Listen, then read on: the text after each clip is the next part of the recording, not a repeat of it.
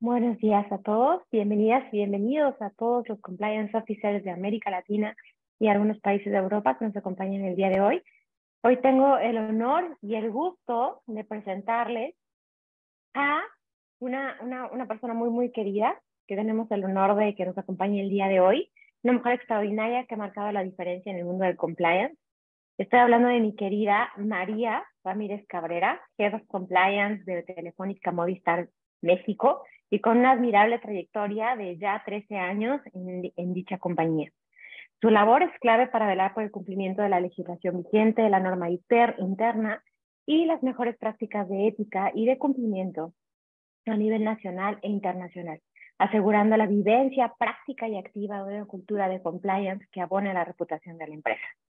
Como vemos, María es una experta en el mundo del compliance y se ha destacado por su gran liderazgo y compromiso con la integridad empresarial. Además de su licenciatura en Derecho en la Universidad Tecnológica de México y su especialidad en Derecho Civil por la Universidad Panamericana, María cuenta con un certificado como oficial de cumplimiento en materia de prevención de operaciones con recursos de procedencia ilícita y financiamiento al terrorismo que emite la Comisión Nacional Bancaria y de Valores.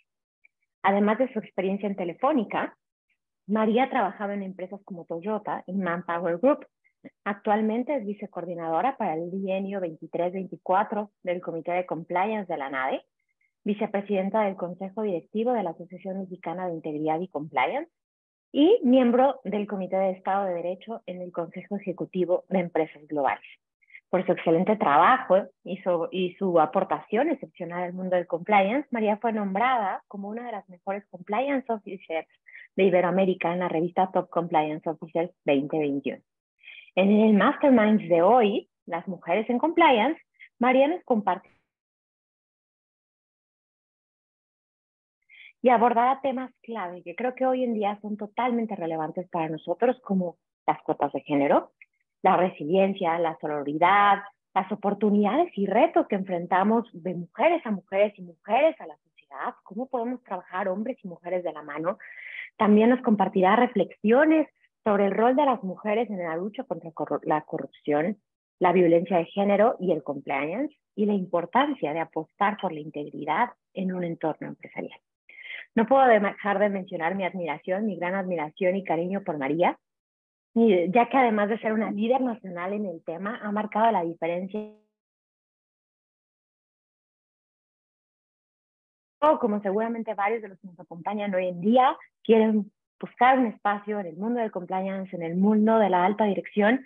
Y es un verdadero honor, María, tenerte aquí con nosotros en este Mastermind. Estoy segura de que será una charla inspiradora y que nos llenará de valiosos aprendizajes a todos y todos los que nos acompañan el día de hoy. Y si estamos listos y podemos arrancar y decir yo me comprometo con la integridad. Bienvenida, María. No, pues muchísimas gracias, Elisa. Ahora sí que muy buen día a todas y todos. Eh, muchas gracias por la invitación a, Éticas, a Éticos Global. Y a ti, Elisa, que eres una gran profesional, una gran mujer, de verdad, me complace mucho el, el, el, que coincidiéramos desde en esta época, eh, en esta etapa profesional, ¿no? Ahora sí que tú nos has demostrado también que sí se puede romper ese, ese techo de cristal y pues felicitarlos por hacer posibles estas charlas, estas pláticas, ¿no? Y precisamente en este mes donde se, se conmemora el Día Internacional de, de la Mujer. Pues bueno, digo, esperemos que la tecnología no nos haga travesuras, ya ven que esta sí no tiene, no tiene palabra. Pues precisamente yo puedo hablar de, de, la mujer en el mundo del compliance y precisamente como bien lo comentó Elisa, yo quiero empezar platicando cómo es que ingreso en este, en este mundo, ¿no? Algo muy curioso que yo no, yo no me esperaba y que al final del día sirva como reflexión, como inspiración a aquellas mujeres que al final del día tienen algún tipo de, de, miedo, de inseguridad. Lo que yo les digo es que háganlo, atrévanse, no tengan miedo. Pues precisamente yo incursiono en este mundo de compliance en el área de, en Telefónica, pues el área de, de, compliance, la dirección como tal, se abre en Madrid, que es nuestro corporativo, en el 2017. Y aquí en México se abre en el 2000, este, perdón, en corporativo en 2016 y en México se abre en 2017 y se empiezan a abrir en todas las operadoras de los países que, que conforman el grupo de, de, Telefónica, ¿no? Pues ahora sí que era una dirección completamente nueva, con personal nuevo, yo cuando escuchaba hablar que decían, ah, es que se va a abrir la dirección de compliance, bueno, yo y muchos más decíamos, ¿qué es eso? ¿No? ¿Cómo funciona? Ahora sí, como decimos de repente en México, ¿cómo se come? ¿No? Exacto. Exacto. Entonces, yo en ese entonces era la responsable de relaciones laborales. Ya llevaba yo ocho años en la dirección de capital, de capital humano. Entonces, ¿cómo me empiezo a involucrar en esto del compliance? Bueno, pues recordarán que en el 17 entran en vigor las leyes de la Ley General de Responsabilidades Administrativas, del Sistema Nacional Anticorrupción. Entonces, la persona que estaba nueva, responsable de la dirección de, de, compliance, eh, le dicen, oye, Vaya, ella pregunta, oigan, tengo que implementar la, la, política, la política de integridad, la que nos dice el artículo 25 de la Ley General de Responsabilidades Administrativas, ¿con quién me puedo acercar? E inmediatamente le con María, ¿no? Entonces, eh, pues empezamos a elaborar la política, pues porque yo sabía del código ético, del código de conducta, del protocolo del canal de denuncias, del sistema sancionador, y también al final del día sabía con los otros temas a dónde, a dónde dirigirme, ¿no? Como les digo, era un área completamente nueva y las personas que estaban a cargo en ese entonces, pues no conocían la operación, no conocían a las personas. Entonces, eso me hizo, me hizo, me hizo entender muchas cosas del área de compliance, no todas todavía en ese, en ese entonces, solo el tema de la política de integridad, dices, ah, mira, pues está, está interesante, ¿no? Y un día, ya después de que publicamos esta política de integridad, me dice, oye, yo tengo una posición en mi, en mi equipo y me gustaría que te vinieras a trabajar con, conmigo aquí a la dirección de compliance. Yo en ese entonces yo le dije, oye, espérame, pero es que yo de compliance no sé nada. O sea, solo sé lo de la política de integridad que acabamos de ver, pero de ahí en fuera no sé nada, no conozco nada. Y aquí quiero hacer un pequeño paréntesis, ¿no? Ahora sí que para todas aquellas mujeres que siempre eh, participamos en un proceso de reclutamiento, eh, que les digo, volvemos a lo mismo, que no tengan miedo, que se atrevan. Sí, las mujeres somos demasiado honestas, y no estoy diciendo que los hombres no, ¿no? Somos demasiado honestas porque cuando sale una, una publicación, una vacante, eh, y si los requisitos te dicen, tienes que cumplir los cinco cursos que te puso la, la, la empresa, y solo cumplimos, solo hicimos cuatro, no nos postulemos porque, no nos postulamos porque no hicimos el quinto. ¿no? Así de honestas, así somos, ¿no? Lo que, lo que se conoce como el síndrome, síndrome del impostor. Por eso dice, oye, es que yo de compliance no sé nada, yo cómo voy a participar en tu equipo, ¿no? Pero bueno, cerrando este, este paréntesis, me dice, y algo que es muy importante, me dice, mira, de compliance te voy a enseñar yo, lo vas a ir aprendiendo, porque al final del día, como este es un área nueva, pues todos estamos haciendo nuevo, ¿no? Y al final del día creo que todos estamos este, eh, aprendiendo juntos. Me dijo, pero hay hay algo muy importante que tienes tú.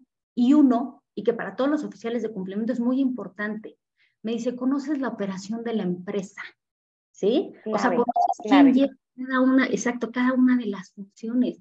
Y es que esto es, esto es esencial, es muy importante. No estoy diciendo que seamos todólogos porque no podemos serlo, pero el hecho de saber qué, fun qué funciones hace cada área y a qué se dedica es súper importante precisamente pues para identificar los riesgos de incumplimiento, ¿sí? Entonces, y en este modelo de defensa, que nosotros somos la segunda línea, es importante conocer las entrañas de la empresa. Entonces, esta persona me dijo, María, eso ya es un hit para mí porque nosotros somos nuevos y no conocemos a nadie.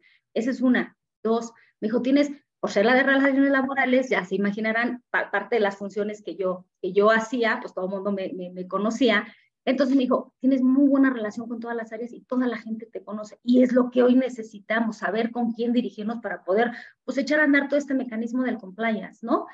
Y me dijo, y el tercero, pues eres abogada. A ver, no quiero decir que con esto que los oficiales de cumplimiento sean abogados, pero en ese momento, pues era lo que se requería para toda esta elaboración de normas de políticas y de entender las, las, las leyes y, y normativas que hoy se estaban dando, ¿no?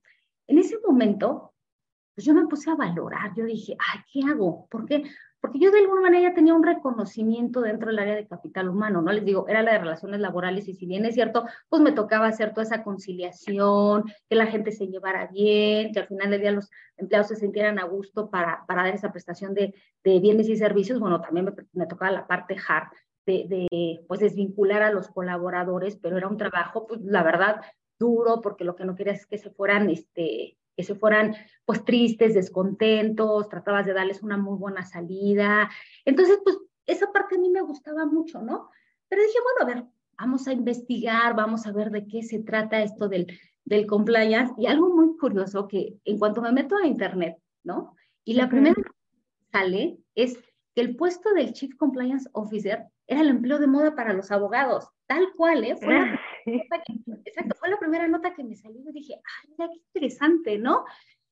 Empecé a checar más y te das cuenta que este, esta, esta figura, esta área, son parte de los cimientos de la empresa, o sea, no solo es una figura decorativa, o sea, tiene un sustento real, ¿sí? Entonces, cuando meto, dijo, a ver, desde, ahora sí que vamos a empezar desde los orígenes, ¿qué es el compliance? ¿De dónde nace? ¿Cómo surge?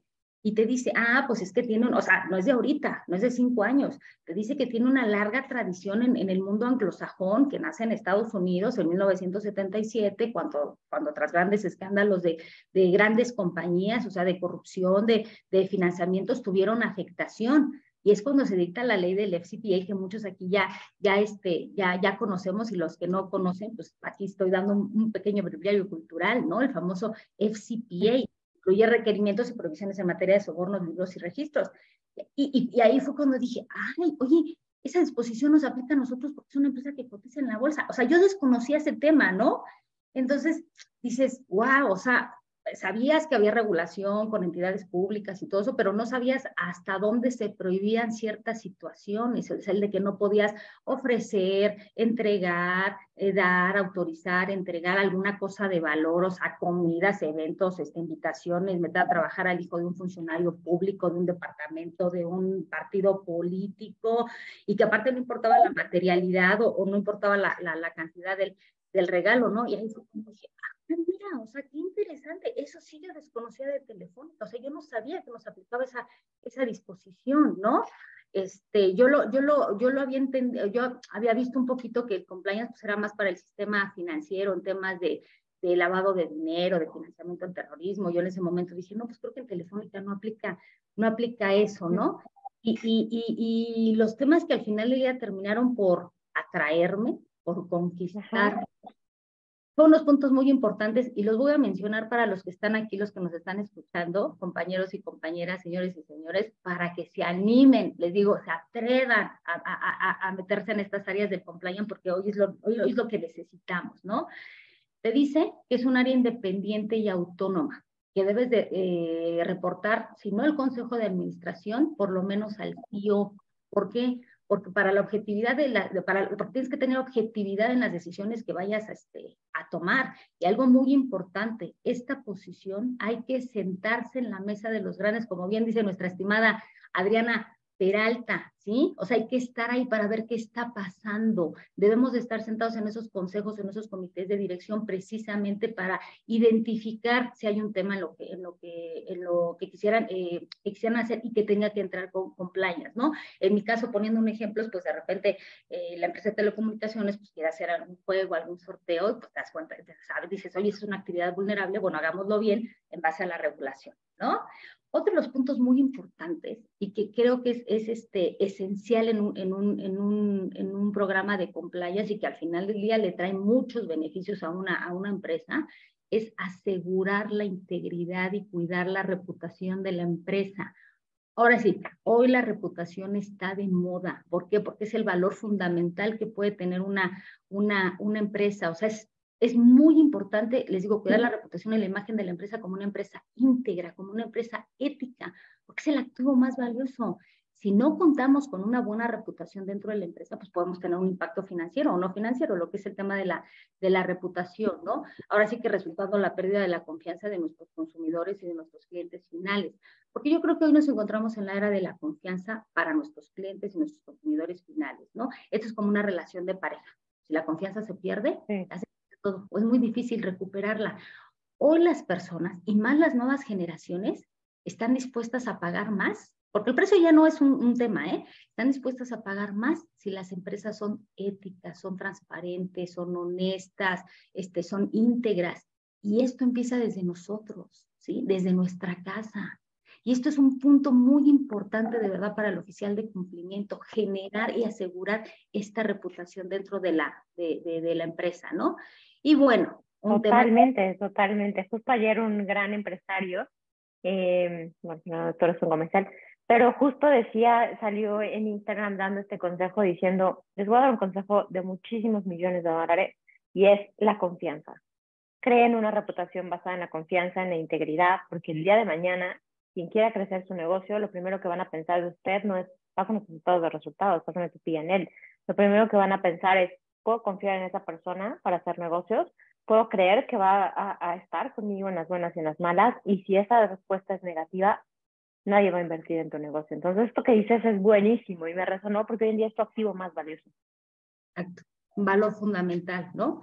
Y, y ahora sí que nada más el, último punto les digo para que sigan, sientan más atracción para el área de compliance, el tema también de moda, la responsabilidad penal de las personas jurídicas, ¿no? Decía uno de mis asesores, es que con este tema este, ahora sí que los legisladores se metieron a bucear antes de aprender a nadar, ¿no? Sigue, siendo todavía muy, muy subjetivo, pero bastante, bastante, bastante interesante, ¿no?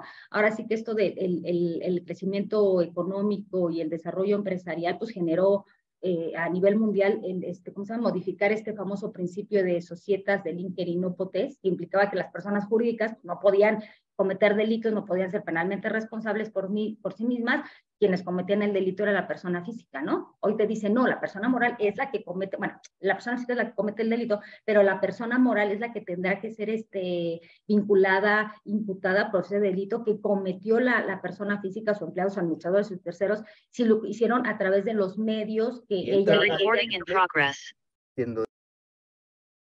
Ya, creo que ya. ¿No? Ya, ya, perdón. A de los medios que ya le proporcionó y más cuando no había el debido control dentro de tu organización. Y eso que el debido control, que decimos, es muy subjetivo, porque hoy, al momento de estar dando esta charla, no sabemos qué es el debido control. ¿No? O sea, yo, yo, exacto, yo como oficial de cumplimiento ya habré establecido, no sé, cinco o seis controles este, para que no se cometa un delito, pero cuando llegas ante la autoridad te puede decir el Ministerio Público qué crees, pero esos cinco o seis controles que implementaste no fue suficiente para prevenir el delito. Entonces, hoy es muy subjetivo ese, ese, ese, ese, ese tema. Y, y, y, bueno, y esto es importante, también la ley te dice que precisamente podrás atenuar las, las, las penas si con anterioridad del hecho, pues tenías una, un órgano de control precisamente para prevenir eso, y eso somos nosotros, ¿no? Entonces, para que se den cuenta todo lo que, lo que hay que hacer dentro del, del, del, del, del compliance, ¿no? Esto está súper interesante. Y bueno, terminando este breviario cultural que les digo, era para que se animaran, para que se, sintieran más atraídos por el área de compliance, en ese momento es cuando decido, sí, me voy a compliance, ¿no? Pero la posición, ojo, ¿eh? Y esa, esa es la parte que quiero que, que, que, entiendan. Yo me fui con una posición lateral, igual puesto, igual salario. Yo no tenía ninguna, este, ninguna, ningún, ningún beneficio en ese, en ese. Entonces dije, lo que yo quiero es aprender. Creo que el tema laboral ya son muchos años, porque las anteriores empresas también lo llevaban, dije, son muchos años. Ya creo que ya, ya llegué a mi área de confort y creo que es importante cambiar. Creo que como abogados hay que estar siempre actualizados, hay que estar aprendiendo. Y dije, si tengo la oportunidad de aprender acá, pues tal vez no crezca ya dentro de la empresa, pero voy a aprender y a lo mejor me puedo mover a otra empresa, ¿no? Y como les decía, esto el compliance será nuevo. Entonces dije, va, me voy, ¿no? este, me muevo. En ese momento decido estudiar el curso este de preparación de, de, para oficiales de cumplimiento, este, que era, sí, si bien es cierto, era más para el sistema financiero, pero yo necesitaba conocer los orígenes, ¿no? Claro. Exacto, de, de, dónde empieza, dónde empieza esto. Y me acuerdo mucho que, que en, el, en uno, de los módulos, uno de los módulos de actividades vulnerables, les digo, yo en cero, o sea, en blanco, ¿no? Aprender todo a, como nueva. Y uno de los módulos de, de, de actividades vulnerables, de repente dije, ah, mira, nosotros tenemos fundación. Yo sabía que había fundación, al final del día que, que, que, que llevaban sus, sus, este, sus situaciones bien, pero yo no sabía que había que reportar avisos, que había que hacer... Claro, vacilando, vacilando ¿No? todo y te da como esta visión más amplia. claro, porque en su momento quien llevaba el área dijo, no, no, aquí no tenemos temas de, de lavado de dinero, o sea, porque las actividades vulnerables al final del día son, son este, actividades susceptibles de lavado de dinero, ¿no? Y en su momento quien lo llevaba, dije, no, Telefónica no llevaba temas de lavado de dinero, y cuando dice, sí, tenemos fundación, ¿no? Teníamos tarjetas prepagadas, entonces, bueno, al día siguiente ya yo me puse a investigar, ¿no? Como les digo, son cosas nuevas que te van, te van, te van atrayendo. Y ya para cerrar este tema, y lo importante que quiero que, que, que, nos, les quede muy claro, ¿no?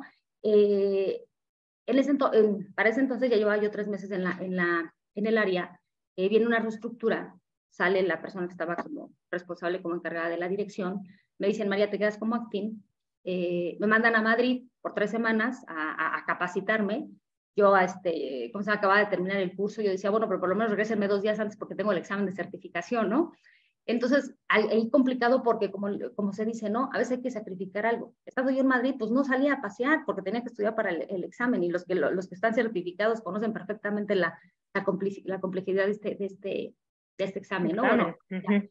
Llego, lo hago, me certifico y en ese momento me dicen, María, ya, tú te quedas con la, con la dirección porque has demostrado que puedes, te acabas de certificar, cuando estuviste como acting sacaste, sacaste el tema, este, sacaste los requerimientos que se necesitaban, que era lo que les decía, porque es tan importante conocer las áreas de las personas, precisamente para poder atender todos estos requerimientos, ¿no? Y aquí, eh, aquí sí quiero comentar, es, eh, mucha gente me dijo, ay, qué suerte, ¿no? Y les dije, no, señores, no fue suerte, ¿sí? fue ahora sí que una combinación de conocimiento y de oportunidad. ¿Por qué? Primero, porque yo fui la única que decidirme, decidí cambiarme con el mismo puesto y con el mismo sueldo, porque al final del día por proceso tuvieron que abrir la vacante, ¿no? Y en su momento gente dijo, ay, no, o sea, no me voy a ir, o sea, que ganando lo mismo, teniendo mi, mi mismo puesto y a un área nueva que... ¿No? ¿No? Le dije, fue la, yo fui la única que decidí cambiarme. Yo fui la única que decidí arriesgarme cuando no conocía nada, porque posiblemente, digo, yo ya tenía una, una posición de, de, y un reconocimiento de este lado. ¿Qué tal si en este lado no, no, no funcionaba? Podía correr el riesgo que me corrieran en tres meses, ¿no? O sea, yo sí me arriesgué, yo sí quise cambiar, yo sí quise salir de mi área de confort, o sea, no fue suerte. Y aparte me puse a estudiar, o sea, también gratis no fue nada. ¿no? Pero ¿cómo es, cómo es la gente? ¡Ah, qué suerte! No, no fue suerte, señores, porque yo trabajé para estar ahí y que se dio la oportunidad es diferente. Entonces, lo que yo les digo a, a, a, las mujeres que nos escuchan y a los hombres que están aquí también inscritos, es que muchas veces tenemos temor de, de, de, atrevernos a hacer algo, ¿no? Los pensamientos son muy poderosos y pueden evitar que logremos nuestros sueños, pero lo que, en tanto en nuestra vida profesional como en nuestra vida personal, pero hay que hacer que esos pensamientos negativos se conviertan en positivos, o sea, es lo que tenemos que este, lograr, les digo, que se arriesguen, que se atrevan, no va a pasar de un no, como siempre decimos, háganlo, tenemos que hacer que este mundo cambie, hay que seguir rompiendo el techo de cristal para re reducir las desigualdades y esta brecha de género y esta brecha salarial en el mercado laboral, hay que promover un crecimiento más incluyente, hay que creérnoslas, ¿sí?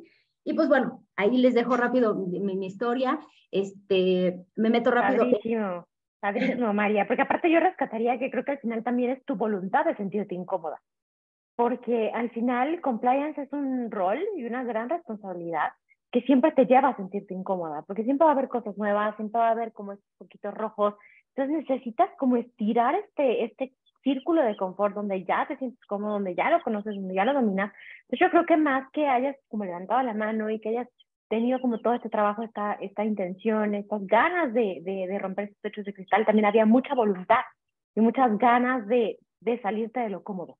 Y es admirable. Y, lo dices muy, muy, muy, muy cierto, Elisa, esa parte de la, incomodidad, en alguna vez lo escuché, es que los oficiales de cumplimiento del área de compliance cada día nos volvemos más incómodos para la gente porque estamos siendo más eficientes. Qué bueno que tocaste ese, ese tema. Pero bueno, Ahora sí, hablando de las mujeres en esta inclusión del, del, del, del, compliance, como saben, la figura del Chief Compliance este, Officer surge en 1986.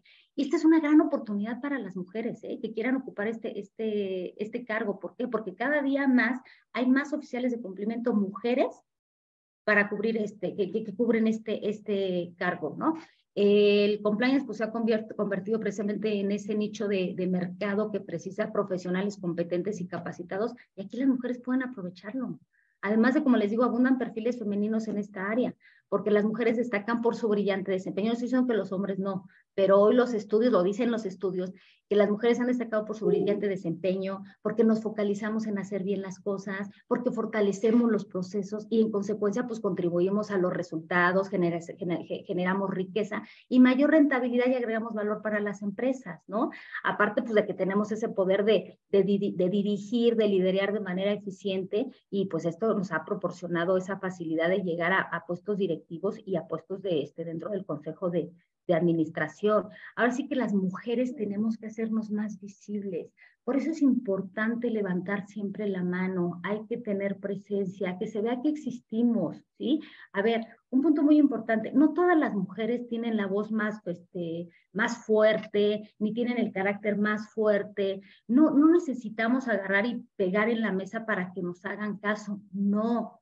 Los mismos hombres nos pueden ayudar, ¿sí? Podemos estar en una reunión y si una mujer quiere compartir su idea, su iniciativa, ellos mismos, si bien es cierto, las mujeres nos apoyamos en ese sentido, pero hoy queremos que ustedes, los hombres, también nos ayuden en ese sentido, el que nos apoyen a decir, a ver, eh, eh, María, María ha levantado la mano y quiere decir algo. Les digo, porque no, no, no, necesitamos tener la voz más fuerte y dar un manotazo en la mesa para que nos, nos hagan caso, nos hagamos más visibles ayúdenos, entre mujeres lo estamos haciendo y necesitamos el apoyo de ustedes los, los hombres, ¿no? Ahora sí que todo esto es parte del, del, del, del, liderazgo, ¿no? Hay un estudio científico que dice que las mujeres tienen una tendencia mayor a las relaciones personales y a mantener esas relaciones. Hoy en las compañías donde las mujeres tienen los puestos de liderazgo, están entre el 12 y 20%, ¿sí? Pero han visto que hay un beneficio operacional. ¿Por qué? Porque las mujeres son más conciliadoras, son negociadoras, son, son, empáticas, o sea, nos ponemos en, en, el lugar de otros ¿sí? y tenemos esa capacidad de comunicación. Y pues el área de compliance no es la excepción, ¿no? O sea, el área de compliance precisamente está ayudando a que se reduzca esa diferencia de brecha, brecha salarial y de brecha de, de, de género. O sea, ¿pueden creer que la brecha salarial es del 16% menos para las mujeres? Y en cargos directivos el 35% menos, incluso en los mismos niveles de trabajo. O sea, estamos a 100 años de que lleguemos a, eliminar esa brecha salarial. ¿Mm?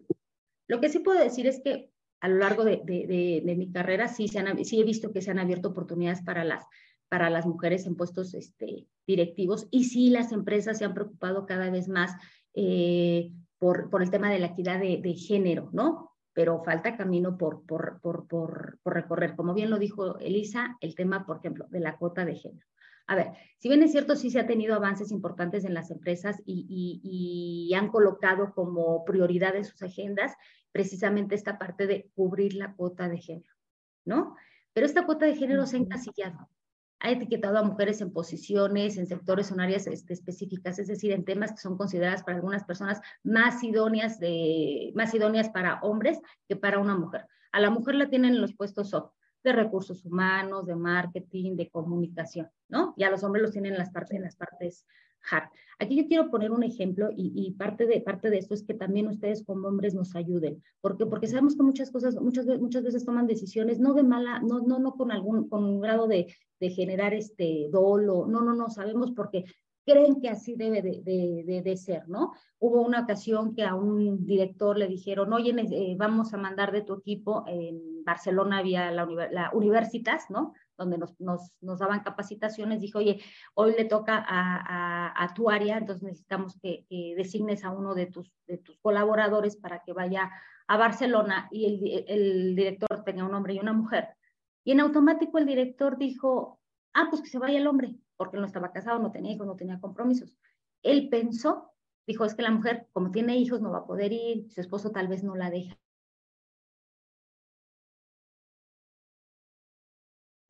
Exacto. ¿Por qué? ¿Por qué no agarras y mejor te acercas y les preguntas a los dos, a ver, hay esta oportunidad, ¿quién puede ir? Ah, bueno, si los dos pueden ir ya, pero ella la mujer va a decidir, va a decir, ah, no te preocupes, yo voy, yo dejo a mis hijos con mi esposo, los dejo con la niñera, no lo sé, pero pregunta, no decidan por ella. Me queda claro que no lo hacen con ninguna finalidad de, generar un, un, un mal, simplemente que así entienden que deben de ser las cosas y no, ustedes como hombres son los primeros que nos tienen que ayudar a cambiar ese chip, ¿sí? Eso es algo muy importante. Entonces, pues al final del día este tema de las cuotas de, de, de, de, género, que a mí la verdad, pues no, no me gusta mucho el término, ¿no? Porque se percibe como una imposición para los, exacto, una imposición para los equipos de, trabajo, eh, donde los hombres pues se sienten desplazados y a veces se siente que las mujeres les están regalando el puesto por este tema de, cuota de género. De una cuota. digo, a mí no me gusta, pero si bien es cierto hay que utilizarlas. Porque las cifras... Es una manera de empezar a mover la maquinaria hacia donde queremos, ¿no? O sea, al final creo que es, es el, o sea, no es el ideal, pero creo que es una manera de ir generando como esta concientización que ahorita nos acabas de, de compartir. Sí, exacto. O sea, al final del día, hoy se tiene, se tiene, se tienen que hacer para acabar con esta brecha, con esta brecha, con esta brecha salarial, con esta brecha de, de, de, géneros. Es acabar con esas inercias que imposibilitan una representación igualitaria de las mujeres en la vida en la vida laboral, ¿no? Y que al final del día si se van a establecer, pues que sean voluntarias, o sea, que no sean a la fuerza de que tienes que tener un porcentaje, de que por el miedo a la imposición de, de, de, de sanciones, o sea, no, que lo hagan realmente eh, convencidos de que, lo, de que lo tienen que hacer, de que las mujeres también son capaces de, obtener un puesto directivo, ¿no? O sea, a ver. Eso que acabas de decir es súper importante, que se tomen por capacidad también, o sea, no es como un regalo, es también por capacidad. Al final nosotros las mujeres tenemos muchas, muchas, muchas, muchas capacidades que también nos llevan a ocupar estos, estos niveles de alta dirección. Exacto. Entonces, ahora sí, como bien nos dices, a ver, la capacidad no es un tema de género, ¿no? Y tampoco estamos luchando contra los hombres, solo buscamos equidad e igualdad. Es lo único que yo les puedo decir, ¿no? En este, en este, en este mundo de, de, de llamémosle, porque muchas veces todavía se sigue considerando un mundo de, de, hombres donde el mundo no está parejo, ¿no? Entonces, aquí también yo quiero dejar una reflexión de que eh, no solo para las mujeres, también para los hombres, de que somos resilientes, ¿sí? De que hay que aumentar este, nuestro espíritu de propósito, de optimismo. Hay que hacer que la resiliencia nos ayude a convertirlo, así como es en la desgracia, en experiencia. Tenemos la capacidad de superar una adversidad y salir fortalecidos. Esto es para los dos. ¿Ok? Si bien es cierto en México, y hablo en México porque aquí es donde, donde vivo, si bien es cierto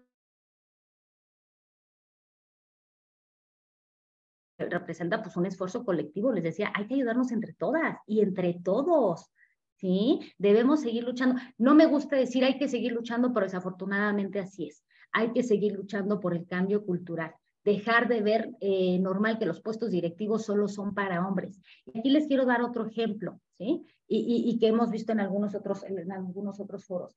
Cuando se habla, y no voy a poner pronombres, cuando se habla, ah, es que un CEO, ¿en qué pensamos? Inmediatamente nos vamos a un hombre. ¿Por qué? ¿Por qué no pensar que un CEO puede ser una mujer? Ese es el chip que debemos de cambiar, ¿sí? ¿Por qué no pensar que el CEO puede, podemos ser nosotras? Esa es la parte que hay que seguir cambiando, ¿sí? Otro ejemplo también real del apoyo que necesitamos ustedes como hombres, que hoy, hoy, hoy ha pasado, ¿eh? O sea, sí hay más, ahora sí que hay más esposos apoyando a sus mujeres en el crecimiento profesional, sí, sí, sí hay más, ¿no? Pero sin embargo, esa cultura todavía sigue existiendo. También una vez ahí en la empresa, resulta que una, una directiva enferma a su hijo, este, pues ella se queda ese día a cuidarlo, al día siguiente eh, sigue enfermo el niño y pues el, el esposo se, se, queda a cuidarlo. El esposo habla a su oficina, dice, oye, enfermó mi hijo, me voy a, eh, pido el día para, para, para cuidarlo. Y su jefe le dice, oye, ¿y tu mujer? Y le dice él, mi mujer ya se quedó a cuidarlo ayer, hoy me toca a mí. No por eso, pero es que la mamá es la que debe de cuidarlo. ¿Por qué, señores? ¿Por qué? Cuando los dos trabajan, cuando los dos de los dos es obligación, cuando los dos aportan, ¿sí? Digo, por parte del marido sí, dijo, sí, yo a mí me queda, pero su jefe no entendía por qué él se tenía que quedar. Hoy es de los dos, hoy la responsabilidad es de ambos. Es el chip que tenemos que cambiar, ¿sí? Eh, pues ahora sí que no, eh, precisamente en, en, México pues seguimos enfrentando esos grandes desafíos, ¿no? Ahora sí que menos de la mitad de las mujeres mexicanas en edad de trabajar participan en el mercado laboral. O sea, la, somos la segunda tasa más baja de los países de la OSD este, de, de, de que las mujeres trabajan. O sea, casi el 60% de los, de los trabajos de las mujeres son informales. No tienen protección social, no tienen, este, no tienen, hay inseguridad, hay una baja, baja remuneración, o sea, las mujeres, nula. ¿no? O sea, las mujeres de verdad utilizan su cuarta, parte de su tiempo no remunerado en el hogar y al cuidado de los hijos, ¿no? Esto es muy, muy, muy, muy importante. A ver, si bien es cierto, México ha dado pasos importantes, como les digo, todavía hay que seguirle eh, más, este, en promover la igualdad, en cerrar las brechas de, género, en destacar esta introducción de las cuotas de, género, pues por ejemplo, en el Poder Legislativo, tanto en 2002, en el 8, en el 14, eh, implementaron el programa de igualdad entre mujeres y hombres, la obligación de los partidos políticos precisamente en meter a, a mujeres en las candidaturas, destinar un porcentaje para su capacitación. Sí, Hoy hay más mujeres en los puestos directivos y en el Consejo de Administración, ¿sí? Pero tenemos que hacer mucho más. Tenemos que acelerar esta implementación de las medidas que hoy se han tomado y tomar nuevas medidas para cerrar las brechas de, de género, ¿no? Tenemos que avanzar a varios frentes. Y era lo que yo les decía. Parte de estas luchas, parte de estos frentes, aquí también quiero que tocar un, un tema muy, un concepto muy, este, muy profundo y, y, complejo que dentro de esta lucha feminista es, es clave, por lo que yo les decía. Hoy entre mujeres creo que cada día nos estamos apoyando más, nos estamos escuchando más. Decía una también una, una directiva, y cómo es importante esa parte de entenderlo y de comprenderlo, decía una directiva, María, no sabes, a mí, yo no antes no apoyaba a las mujeres, o sea, yo decía, pues cada quien se tiene que rascar con sus propias uñas, decía, porque a mí me costó trabajo llegar a donde estoy, ¿no? Dijo, no, hoy lo he entendido, hoy he entendido que si entre nosotras no nos apoyamos, va a ser muy difícil, ¿sí? Nosotras también estamos cambiando el chip, y lo, y lo, y lo decían ayer en la, en la, en la plática de la tarde, eh, Lisa, precisamente que hay mujeres machistas, hay mujeres que siguen sin apoyar a las mujeres, Hoy no puede ser eso, o sea, no toda la culpa es de los hombres, también hay mujeres en ese sentido. Y lo que les decía es pues el tema de la sororidad, ¿no? Que al final del día les digo ha generado muchísimo, muchísimo, muchísimo este boom en este tema de, del Día Internacional de la Mujer. ¿Y qué es esto de solidaridad? ¿No? Pues es la capacidad de brindarnos apoyo mutuamente a pesar de las diferencias que pueden existir entre nosotras. O sea, hay que ayudarnos, hay que dejarnos de, hay que dejar un, lado, hay que hacer una introspección, hay que hacer una reflexión precisamente para decir, a ver, si en lugar de atacarlas, si en lugar de no respetarlas, si en lugar de no apoyarlas, ¿por qué no si lo hacemos? Les digo, hay que apoyarnos, hay que cambiar el chip. Y pues bueno, rápido porque el tiempo se nos está acabando. A ver, como mujeres, ¿cuáles son las oportunidades que tenemos en este mundo de, del compliance? Bueno, pues a ver, somos una piedra angular para lograr la transparencia este, corporativa. Y no estoy diciendo que los hombres no sean honestos, les digo, lo dicen los estudios, ¿no? Hay pruebas empíricas al respecto donde nos dicen que eh, la mujer tiene esa como brújula ética diferenciadora, ¿no? Que nos ayuda a realizar esas actividades, ¿no? Que tenemos ese buen manejo de, la, de, la, de una gestión certera, que estamos en el detalle, en la veracidad, en la autenticidad. Nos rodeamos precisamente de personas capaces en base a reconocer humildemente nuestras limitaciones y nuestras flaquezas. Y ojo, aquí también algo muy importante, y a mí no me da pena decirlo, yo tengo un equipo de, de, abogados, obvio, más chicos, que, más chicos que yo, y de verdad, ellos me dicen, y con toda la libertad y con toda la confianza, me pueden decir, oye María, yo no estoy de acuerdo que eso se haga así, yo considero que debe ser así. A mí no me da pena decirlo, ¿no? Yo acepto cuando me equivoco, cuando cometo un error o cuando no estoy siendo certera en alguna situación y tengo ese equipo y digo, adelante, y les doy su crédito, ¿sí? O sea, eso también es importante, que creo que, creo que como mujeres lo, lo, lo, lo hacemos ahora sí que las mujeres nos anticipamos, ¿no? Precisamente a, ay, perdón, eh, nos anticipamos a lo que pueda pasar, eh, miramos los efectos, miramos a las personas, les digo, somos diferentes, somos más transparentes, somos más realistas, tenemos ese tema intuitivo, ¿no? Entonces, pues eso hace que las mujeres sean menos corruptas en este, en este momento, ¿no? ¿Y qué, por qué digo esto? Porque es a lo que quiero llegar precisamente en esa importancia o en esa, en esa combinación que tienen las mujeres con la lucha contra la, contra la corrupción. Yo siempre les digo, es la perfecta combinación, ¿sí? Yo creo que por eso hay más mujeres en el mundo del compliance. Eh, hablando de la situación de México, pues ustedes saben, la lucha contra la corrupción ha sido una prioridad de la sociedad mexicana. De hecho, fue el estandarte para las elecciones del 2018. Desafortunadamente, pues no se ha hecho, no se ha hecho absolutamente nada. Este, lo vimos en el último índice de percepción de la corrupción. O sea, estamos en el lugar 124 con 31 puntos de evaluación de 100, ¿no? O sea, estamos este, igual peor evaluados con, en el G20, en los países que integran la, el, el, el, OCDE, o sea, súper mal, super mal evaluados. Aquí por eso es tan importante promover la igualdad de género, porque se ha observado que las organizaciones gubernamentales y las privadas, con gran número de mujeres este, laborando y liderando, tienen menores niveles de corrupción. Les digo, lo dicen los estudios, ¿eh? No estoy diciendo que los hombres sean más corruptos, le dicen los estudios que hay menos niveles de corrupción. Tampoco estoy diciendo que las mujeres no sean corruptas, no, pero hay menos niveles de corrupción. O sea, esto puede relacionarse que las mujeres son menos propicias a involucrarse en cuestiones riesgosas, ¿no? Y pues ahora sí que para asegurar que la presencia de las mujeres, si bien es cierto, no asegura, como les digo, la erradicación de la corrupción, sí contribuyen a prevenirla. ¿Por qué? Como les digo, generalmente el puesto de oficial de cumplimiento es una mujer. Las mujeres observan mayor aversión al riesgo de violar normas y políticas somos menos propensas a tolerar conductas inapropiadas que están claramente reprobadas, ¿no? Las mujeres observan una tendencia natural evitan este, incumplimientos y hay mayores iniciativas para aquellas este, políticas y programas éticos y de integridad. Ahora, con esto de la pandemia, pues con la tecnología, la verdad hay más mujeres que pueden hacer compliance desde su casa. O sea, eso es lo bueno que nos ha dejado la, la, la, pandemia, ¿no? Ahora sí que las mujeres eh, a menudo tienen una gran capacidad para proporcionar un liderazgo reflexivo, sobre todo cuando, cuando estamos en temas de, de riesgo. Por eso les digo que el compliance y la mujer y la lucha contra la corrupción son la combinación perfecta. ¿Por qué? Porque el compliance requiere de ética, de integridad, de transparencia. Y las mujeres se perciben como con esos valores, ¿sí? También son buenas planificadoras, tienen empatía, tienen una visión logística, tienen sensibilidad.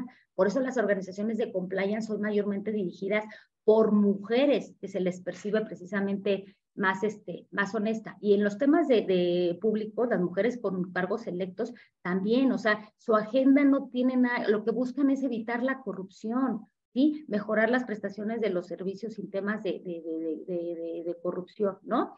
Y bueno, esas son las oportunidades que tenemos. ¿Y cuáles son los retos que tenemos? A ver, el primero, como les digo, no podemos ser todólogos, ese es un hecho, ¿sí? Pero muy importante, como se les dije al principio de la plática, hay que meternos en las entrañas de la operación, hay que saber qué está pasando en cada una de las, este, de las áreas precisamente para identificar esos riesgos de cumplimiento. Para eso estamos, para identificar, como yo se lo he dicho en la, en la organización y lo, y, y lo, han escuchado en muchos foros, a ver, el compliance no somos ni la policía, no somos los stoppers, somos sus socios de negocio. O sea, con la operación, por lo regular ya saben que el área comercial es la que siempre, la de negocio es la más reacia, porque con tal de vender ofrecen que no, ¿no? En esta primera línea de defensa, en este modelo de defensa. Entonces, como les digo, a ver, ah, sí, vamos a hacer que las cosas sucedan, pero siempre bajo los estándares éticos. ¿ok? Eso es lo que nos hace una buena empresa, como decíamos, ¿no? La gente nos va a seguir por lo que hagamos bien, no por lo que digamos, por lo que hagamos bien, si eso es lo que queremos, ¿no? Eh, otro reto que tenemos es precisamente generar esa cultura de cumplimiento, esa integridad corporativa. Sí resulta fácil, a ver, eh, eh, yo creo que ninguna empresa ha generado esa cultura este, corporativa de la noche a la mañana. Sí es difícil, pero no imposible. Cambiar mentalidades, de repente la resistencia es, es, es duro, porque la gente te dice, oye, pero si antes lo hacíamos así, ahora ¿por qué lo vamos a hacer así? Porque hoy debemos de hacerlo así. Y aquí es donde precisamente viene el apoyo de la alta dirección. ¿Sí? Si desde la alta dirección se permea ese, ese hacer bien las cosas, esa honestidad, esa integridad, ya lo demás va a ser muchísimo más, más, más fácil. Les digo, si es complicado, si es difícil, lleva tiempo, pero se puede, se puede lograr, ¿no? Y pues es, exacto, ¿no? Esa es digo, la parte de los, de, los, de, los, de los retos que tenemos y pues otro reto es precisamente, si bien es cierto, compliance es prevenir, les digo, esto no es eh, a, corto plazo, es a largo plazo, esto no se acaba, esto se está actualizando, esto no puede ser un programa de papel, ¿no? Esto tiene que seguir, hay que seguirlo impulsando porque como les decía, no es una moda, como yo lo vi al principio, ¿no? O sea, el compliance no es una, no es una moda, ¿no? Y el compliance llegó para, para, para quedarse. Quedarse. Y, y bueno, pues ya rápido para, eh, por el tiempo, eh, algo de lo que, con lo que quiero cerrar, algo que es muy, muy importante, pues el papel de las empresas, ¿no? El derecho, a las, el derecho a las mujeres a una vida libre de violencia de género. Ahora sí que como movimientos sociales como el Me Too, el Cuéntamelo, el Ni Una Más, el Yo Sí Te Creo, pues se han, se han viralizado en los últimos años, creando más conciencia de que no es una opción quedarse callados, hay que levantar la voz y creo que lo hemos visto hoy en los temas mediáticos, en el tema de las redes sociales. Y no es una cuestión de clases sociales, ¿sí? O, giros de negocio. Nosotros como oficiales de cumplimiento tenemos la obligación de asesorar y apoyar, apoyar a aquellas empresas precisamente resaltando el tema. Ahora, eh, para que desde los más altos niveles precisamente pues nos, nos ayuden a, defender estos valores, ¿no? La integridad, la honestidad, la no discriminación, la igualdad salarial, la igualdad de oportunidades, que cuenten con estas líneas de compliance o canales de denuncia precisamente para revisar estos, estos temas, ¿no? Y una, un tema que les puede ayudar mucho y que lo decían en la conferencia ayer en la tarde es que pueden hacer un regular la Ley Federal del Trabajo en su artículo 132, o sea, lo pueden establecer, hay que divulgarlo, hay que socializarlo y algo muy importante, hacerle saber a las víctimas que no va a haber represalias, porque si las víctimas no confían en ese canal de denuncias o en ese canal de, de, de compliance o en la gente de recursos humanos o en la gente de compliance, no vamos a poder lograr, lograr, lograr más, ¿no? Y ya rápido para terminar, pues quiero dejar las, las siguientes este, reflexiones es que, bueno, el compliance no es solo hacer política, ¿no? Es vigilar la integridad y la ética em, empresarial y como les dije, eso empieza desde nuestra casa, ¿no? Eh, también se los dije, la gente no te va a seguir por lo que digas, sino por lo que hagas. Hay que ser congruentes, ¿ok? Creo que lo hemos visto mucho en los temas mediáticos. Hay empresas que han corrido a directivos o empleados porque afuera se comportaron de una manera no digna y es un tema que la empresa no quiere. Sí, adentro tal vez puede ser muy buen colaborador, puede ser muy buen empleado, pero afuera, afuera, si te comportas así, no te quiero, porque afecta mi reputación como empresa, ¿no? Y hay tres conductas que, nos tienen que dar muy claras, ¿no? Que debemos de, que debemos de, de, de realizarlas. Eh, más bien, que, deben ser parte de, nuestra, de nuestro ADN, ¿sí? O sea, que ya en automático las hagamos, que tienen que ser nuestros hábitos positivos, así como platicamos, así como nos paramos a correr en la mañana, así como nos ponemos a leer un libro que es nuestro hábito positivo, pues actuar con integridad, con ética y con transparencia debe serlo parte de nuestro ADN, ¿sí? Debe de ser un estilo de vida para todos los empleados, los colaboradores, los directivos del Consejo de Administración, para todos los stakeholders, ¿sí? La integridad, la ética y la, la, transparencia debe estar en el centro de las decisiones que cada uno tomamos, tanto en equipo como de forma individual. La ética, la integridad y la transparencia son la nueva forma de hacer negocios. Ahora sí que las respuestas que dice la competencia son, son cada día más integrales. Como les decía, un buen precio ya no es suficiente para conquistar a los consumidores y a los clientes finales. Buscan que la empresa sea íntegra, ética y, y transparente. Y para eso está el oficial de cumplimiento, para asegurar y que se cumpla. ¿Sí? Y pues bueno, ahora sí, ahora sí, para cerrar es que, pues bueno, en mi vida la verdad he tenido muchísimos, muchísimos ejemplos de, de mujeres, como te dije, Alicia, eh, tú eres una de ellas, o sea, de verdad te admiro, te admiro mucho. Has roto ese techo de cristal y lo sigues haciendo, sigues inspiración para muchas mujeres. Eh, eh, y, y, y, solo quiero cerrar que yo creo que todas nosotras hemos tenido como inspiración a nuestra, a nuestra madre, ¿no? Porque creo que desde casa nos enseñó a hacer las cosas bien. Entonces, pues solo que me toca felicitar, aunque sea el último día de marzo, me toca felicitar a todas esas mujeres profesionales que, que buscan para pues, nuestra y las próximas generaciones hacer un mundo más justo y más humano en este mundo. Y de verdad, muchas gracias también para los hombres que, que participaron en esta, en esta plática, porque de verdad, sin su apoyo, no podríamos lograr nada. Elisa, yo con esto termino y solo agradecerles a todos los que se conectaron y muchas gracias. Muchas gracias, María. Un placer escucharte, un placer escucharte. Realmente nos llevamos muchísimos aprendizajes eh, previo a cerrar, me gustaría eh, leerte dos preguntas que tenemos de nuestra audiencia, tres preguntas. Eh, en el tema de cuotas de género, ¿qué opinas de la contratación de una mujer para un puesto directivo que venga de afuera de la empresa? ¿O la cuota de género debería de ser promoviendo a una mujer de la empresa? Si no, sería como reconocer que la empresa no tiene mujeres capaces. Mira, fíjate, muy buena, muy buena, muy buena pregunta. Mira, como te digo, no me gusta el concepto de cuota de género, pero por algo empezamos, ¿no? Eh, si bien es cierto, hoy las empresas han utilizado sus, este, sus procesos de reclutamiento, tener por lo menos a una mujer dentro del, del, del proceso, ¿no? O sea, ya por, por, por, por, política, porque sí es cierto. Entonces dices, oye, ¿qué estamos haciendo con la, con la paridad de género, no? Entonces, por política ya piden a una, una mujer dentro. Y eh, lo que siempre nosotros hemos recomendado, te pongo el ejemplo de la, de la empresa, es que sea interna, ¿sí? Si hay una persona que por sucesión natural, que dicen al final del día hay que pasar un proceso, tiene que ser interna. A ver, y lo decía Elise, lo decía yo. A ver, el tema de la capacidad no tiene que ver con el género. Desafortunadamente, si internamente, que tendría que ser el primer filtro, si internamente no hay una mujer preparada para tal, tal tema, que era lo que decíamos, a ver, no se trata de poner una mujer con tal de cumplir con la cuota de género cuando no está preparada, cuando no es capaz, para que en tres meses tengan que desvincularla, porque no dio los resultados, tampoco se vale de eso. O sea, a ver, hay movimientos, es un, es un tema que de repente a mí me, me, me, me, da coraje, porque hay mujeres que utilizan este movimiento, el tema de, de, de, de del feminismo. O sea, están dañando el movimiento, o sea, están echando a perder lo que realmente significa este movimiento. Entonces es solo entender que la, la, la, la colaboradora interna no pudo, no, no, no fue capaz para cumplir con este, con, con, con, la función, entonces, pero sí, ok, internamente no se pudo, pero sí buscarla hacia afuera. Hay muchas mujeres capaces hacia afuera y dentro de la empresa ha pasado, le dan la oportunidad primero internamente a la... A la, a la si no, si no cubrió lo que se requiere, pero sí salen a buscar, o sea, al final del día tiene que haber una mujer en el, en, el, concurso. No se pudo internamente, pero sí salen a buscarla, o sea, no se quedan así, ah, bueno, ya como internamente no hubo, no, pero sí salen a buscarla. Y Exacto, y ahí creo que lo importante es transparentar el proceso, ¿no? Esta nueva vacante, este nuevo rol, bienvenido a la cultura empresarial, qué mujer, qué hombre quiere decir yo me apunto, y ya dejar claros los criterios, los requisitos que se requieren y si en su caso no se cumple, bueno, pues ya salimos a buscar, ¿no? Al final tampoco creo que es limitativo. Exacto, exacto.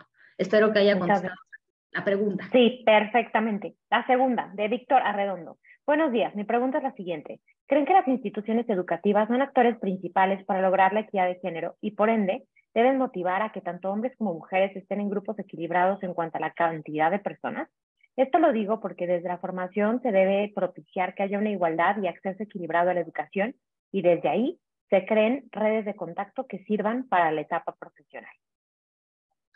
Fíjate que también muy buena, muy buena pregunta. Yo creo que desde, mira, yo hablé de la capacitación en el sentido de decir, a ver, todos tenemos que actuar de manera honesta, ¿no? Que esa parte de nuestro ADN. Pero un muy buen punto, creo que desde la, desde la, ahora sí que desde la escuela, ¿no? Es donde nos enseñan las, las, cosas. Y si desde ahí no vemos, no vemos que hay una equidad de género, una paridad de, de género, pues estamos mal, estamos mal. Entonces, ahora sí que esto empieza desde, desde la educación, totalmente de acuerdo, totalmente de acuerdo. Tiene que haber esa parte. Yo ahorita, por ejemplo, no sé cómo esté, cómo esté manejando la Secretaría de, de, Educación en, en, ese sentido. Yo puse el ejemplo del tema de los partidos políticos y del gobierno y cómo están las mujeres en puestos este, eh, cuando, es este, cuando son momentos electorales pero sí sería bueno revisar cómo está la, la, la, la, educación ¿eh? en ese sentido. Creo que es muy, muy, muy buen punto. Igual me lo voy a llevar de tarea para investigarlo, pero sí, lo que yo puedo decir es que a ver si desde niños no traemos ese chip, esa educación, pues no vamos a alcanzar a lograr nada. O sea, todo lo que hemos logrado el día de hoy, que todavía nos falta por hacer, eso es muy importante. Me lo voy a llevar de, de, de tarea, lo voy, a, lo voy a revisar a ver cómo está. Buenísimo, porque justo ahorita me recordó una, una, una frase de Ban Ki-moon que decía que el problema de la igualdad de las de género no es solo un problema de las mujeres, es un problema de la humanidad. Nos afecta a todos. Y, y creo que al final el esfuerzo debe empezar por dejar de hacer normal lo que ya no nos funciona. Y creo que mucho tiempo venimos como cargando estos juicios, estos estereotipos, estas malas concepciones del rol de la mujer, el rol del hombre, encasillar la situación de tú qué puedes hacer, qué no puedes hacer, qué se espera de ti, qué no se espera de ti. Y creo que ya estamos en una sociedad donde realmente todo el mundo puede ser lo que quiere hacer. Y, y eso es parte del chip que tenemos que empezar a dejar de normalizar, tenemos que empezar a fomentar, así como los, los hombres apoyan a las mujeres, las mujeres apoyan a los hombres y educan a sus hijos sobre esta nueva manera de hacer las cosas. Creo que ese es el primer paso, totalmente de acuerdo también contigo en que todo empieza por la educación. La educación empieza en casa y la educación es realmente la, la base sobre la que se construye, se construye un cambio y se construye una diferencia. Y muchísimas gracias a todos por... Adelante, María, adelante. No, no, decir, y el que ya no podemos normalizar las cosas, es que lo, acabas de decir perfectamente bien, o ya no puedes normalizar el que dice, no, es que la mujer nada más se puede dedicar a, puestos, no, no, no, no, es que eso ya no es normal, ¿no? Y lo, lo decíamos una vez aquí en la empresa, hoy nuestra, nuestra directora de tecnología a nivel ISPAN es mujer, la de tecnología, la de, como dice, la de los fierros y, y, este, y cables, es mujer, ¿no? O sea, ya no se puede normalizar. Hoy estamos en un momento que ya no podemos normalizar las cosas. O sea, muy buen comentario, Estelisa. Muchísimas gracias.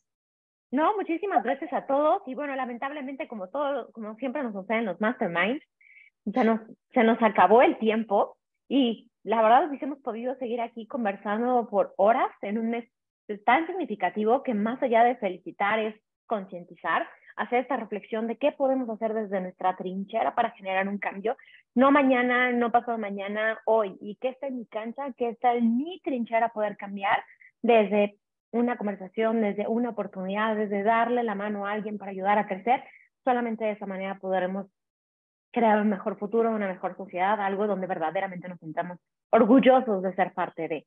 Cierro con, tu, con ideas clave tuyas de hay que conocer el negocio para hacer compliance. Somos aliados del negocio, tenemos que tener un lugar en la mesa de las decisiones.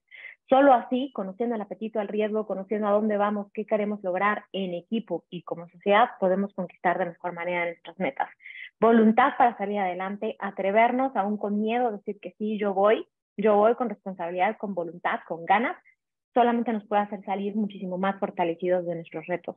Y como decías, no es opción quedarse callados. Hoy en día es importante escuchar a todas las personas que están en una mesa y apoyarnos, porque de la mano podemos generar una, una, una sociedad muchísimo más inclusiva, más equitativa, más incluyente.